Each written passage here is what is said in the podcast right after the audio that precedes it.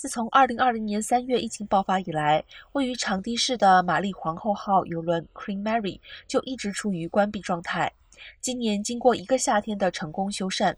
玛丽皇后号邮轮终于在12月15号重新向公众开放。今年早些时候，玛丽皇后虽然不对公众开放，但仍可用于拍摄和特别活动，这有助于产生收入来支持船舶运营。长堤市长罗伯特·贾西亚表示，很高兴欢迎游客重新回到玛丽皇后号，并再次与社区分享这个地标的历史。